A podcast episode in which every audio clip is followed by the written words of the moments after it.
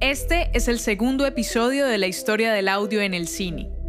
Si te perdiste el primer episodio, te invitamos a escucharlo en Spotify y Anchor.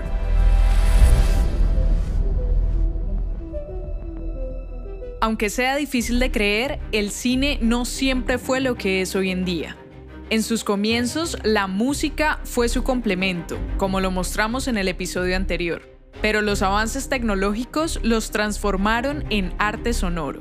Pero fue acertado añadir sonido a las imágenes en movimiento que ya se proyectaban donde también tenían grandes orquestas a su servicio.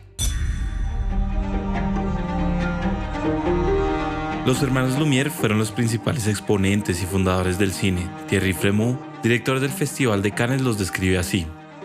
Auguste y Louis Lumière no solo fueron unos grandes científicos y pioneros de la imagen en movimiento, también crearon las bases narrativas del lenguaje cinematográfico. Además, inventaron la técnica, el arte y su realización. Pero de la invención del cinematógrafo, primera máquina capaz de filmar y proyectar imágenes en movimiento inventada por los hermanos Lumière, hasta tener la primera película con sonido, pasaron más de 50 años.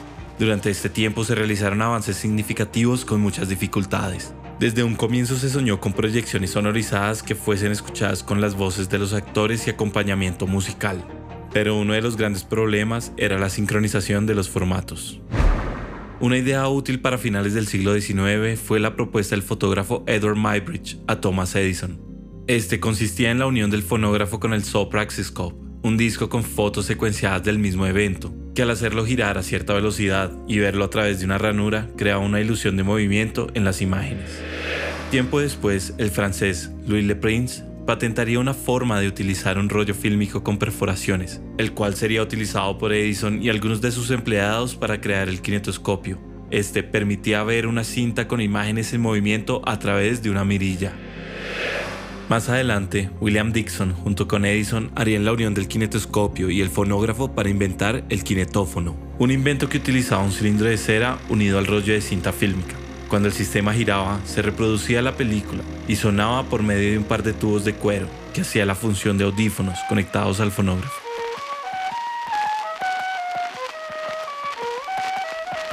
Esta grabación fue la primera cinta con audio que hizo Dixon, llamada The Dixon Experimental Sound Film.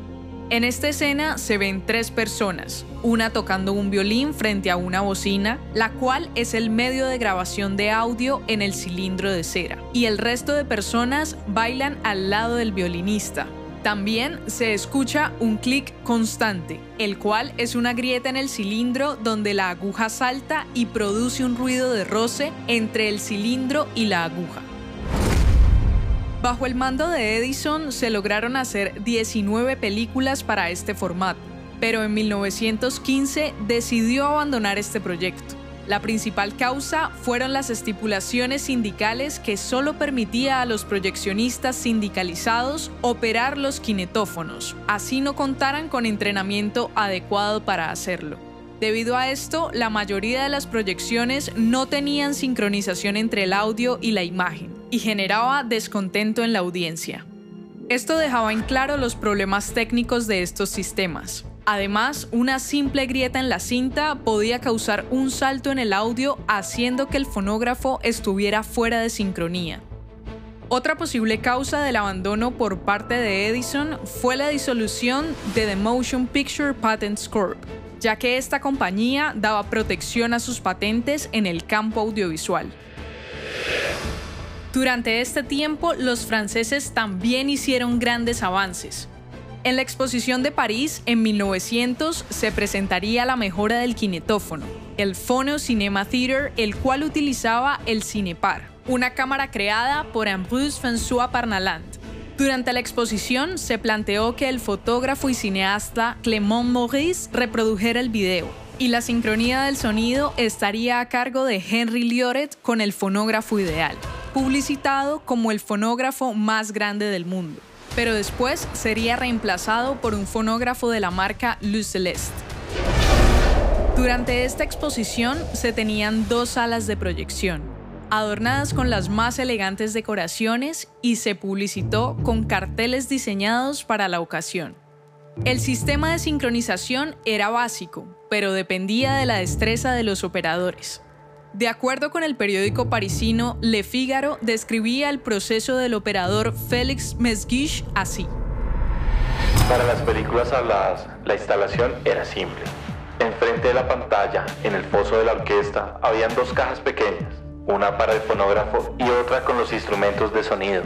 En la bocina del fonógrafo había un micrófono que capturaba el sonido, el cual pasaba por un tubo acústico que terminaba en la cabina del operador Félix Menskik. Una lámpara roja prendía una vez el cilindro del fonógrafo se movía y esto permitía el comienzo simultáneo con la cinta. El operador, por medio de audífonos o una simple bocina acústica, era capaz de escuchar lo que sucedía y regular el movimiento del cilindro, ajustándose más despacio o más rápido con el fin de que las palabras y sonidos salieran al mismo tiempo que la imagen.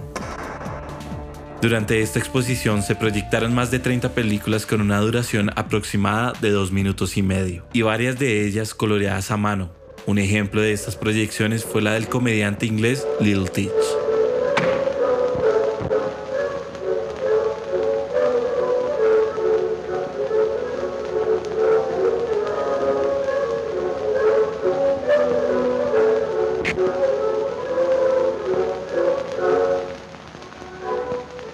En esta proyección se ve a Little Teach haciendo una rutina con unos zapatos sobredimensionados para su estatura. Se escucha el golpeteo de los pasos, algunos sonidos de la locación y la música que probablemente fue grabada al mismo tiempo que la rutina.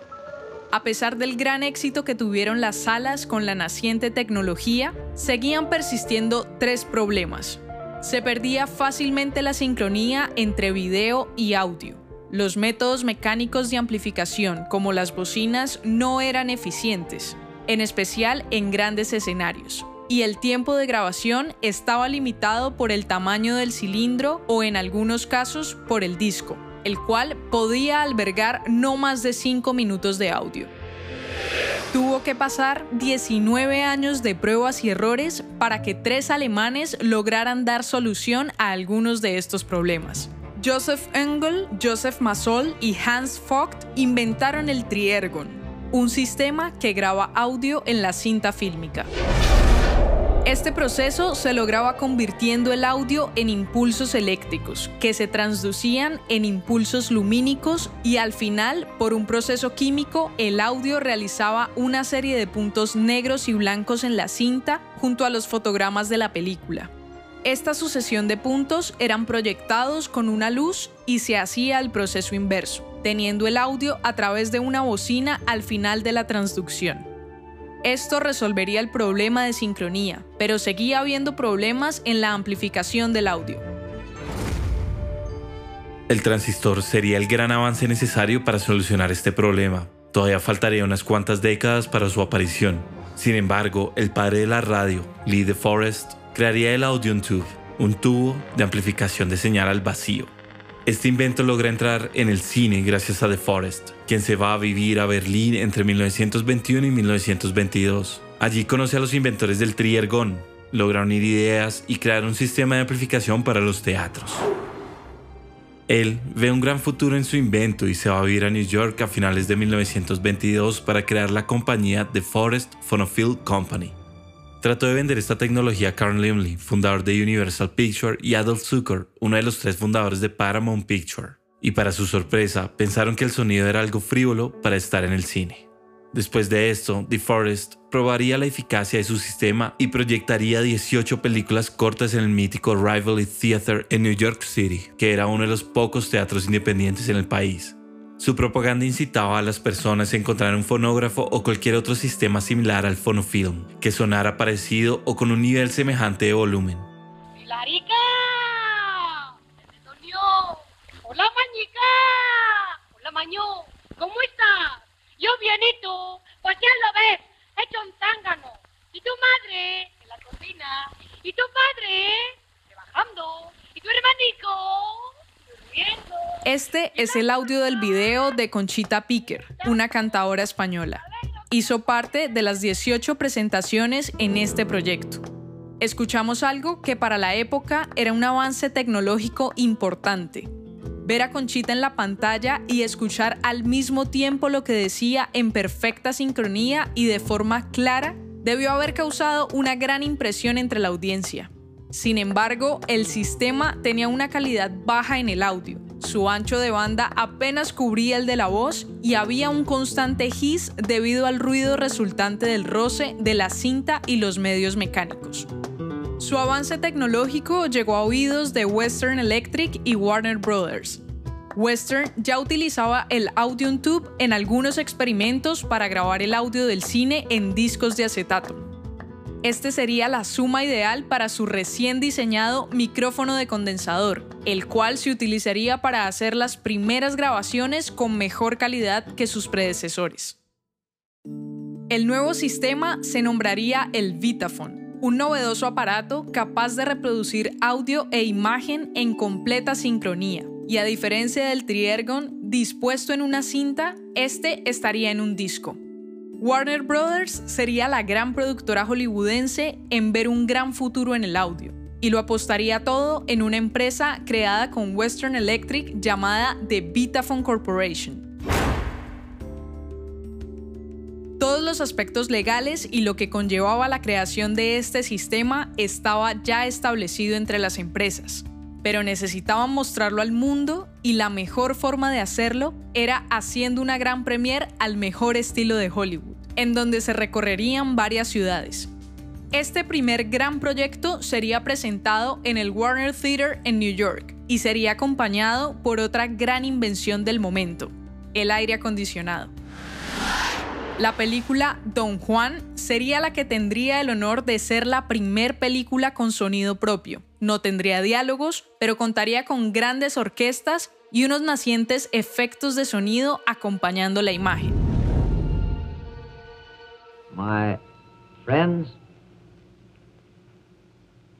no story ever written for the screen is as dramatic as the story of the screen itself.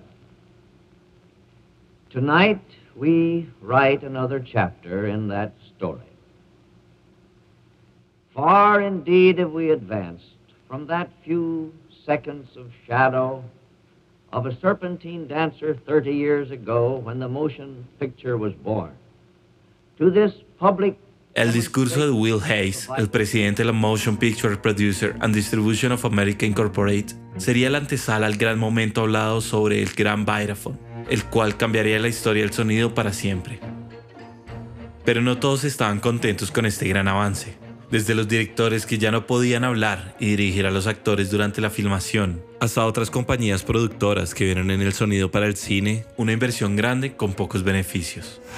Las excusas eran varias, la implementación de nuevos estudios dedicados al audio, compra de equipos para grabación, hasta la timidez de los actores al escuchar su voz desde un sistema externo.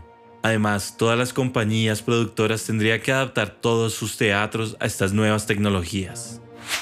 Debido a los grandes problemas que esto conllevaba, muchas casas productoras pensaron que en el cine iba a ser una simple moda pasajera.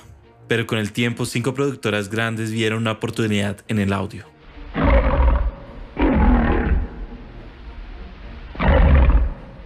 MGM, Paramount Picture, Universal Picture y Producing Distributing Corporation decidieron firmar un acuerdo en el cual se enfocarían en establecer un único sistema de sonido dejarían por fuera a Warner Brothers debido a la inversión que ya habían hecho en el Vitaphone. Warner anunciaría que desde ese momento todas sus películas tendrían sonido en sincronía y establecería los estándares del cine moderno. Ellos solo pretendían tener música grabada como lo hicieron en Don Juan. Pero esto cambiaría cuando el director, Alan Crosland, quedaría encantado con una de las palabras que improvisó el protagonista Al Johnson en la película The Jazz Singer. You ain't heard nothing. You want to hear Toot Toot Tootsie? All right, hold on, hold on. Lou, listen. Play Toot Toot Tootsie. Three choruses, you understand? And the third chorus, I whistle. Now give it to him hard and heavy. Go right ahead. Esta escena muestra una de las pocas líneas de diálogo que tiene esta película, ya que desde sus comienzos se había pensado como una película muda, solo acompañada con música. Gracias al deseo de tener audio en el cine y la producción de esta película, Warner Brothers construye el primer estudio dedicado al audio en 1920, que sería el inicio de los grandes estudios como Skywalker Sound. Asimismo, el fundador de Fox Film Corporation, William Fox, vio una oportunidad única y decidió proyectar noticias, creando así Fox Movietone News.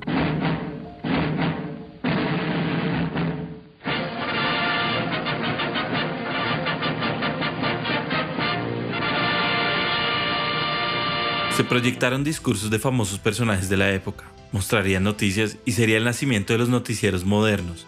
Esto no solo sucedería en Estados Unidos, también tendría franquicias en Inglaterra, Francia, Irlanda, entre otros. Aquí se determinaría el rumbo del audio en la industria audiovisual, llegando para quedarse.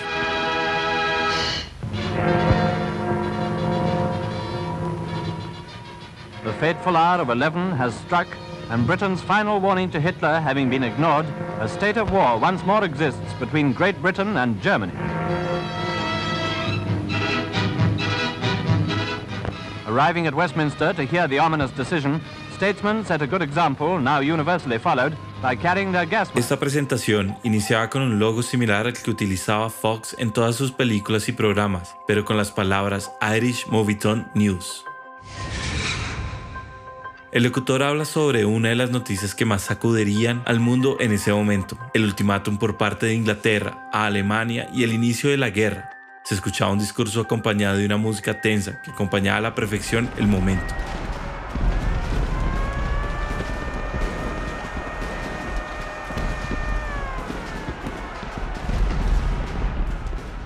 Gracias al boom que tuvo el audio en el cine se hicieron grandes avances tecnológicos y esto empezaría a causar problemas en varios teatros, debido a que la variedad de sistemas causaría múltiples monopolios. Después de varias disputas legales entre diferentes compañías y patentes que atropellaban otras empresas, el gobierno estadounidense decidió que el Photophone de la Radio Corporation of America, más conocido como RCA y General Electric, sería el estándar junto al Fox Movietone en Estados Unidos, mientras que en Europa sería el Triergon y el Toby K. Long Film.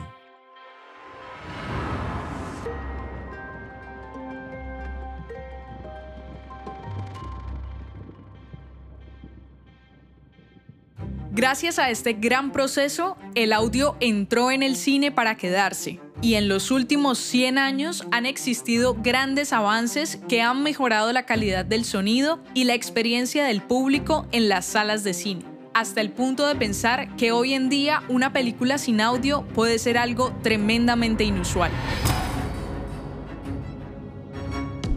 Te invitamos a seguirnos en Instagram como arroba Records y a escucharnos en Spotify, Google Podcast y SoundCloud. Espera muy pronto más episodios.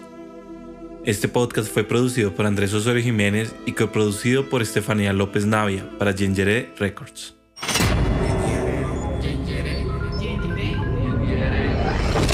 Gengere Records.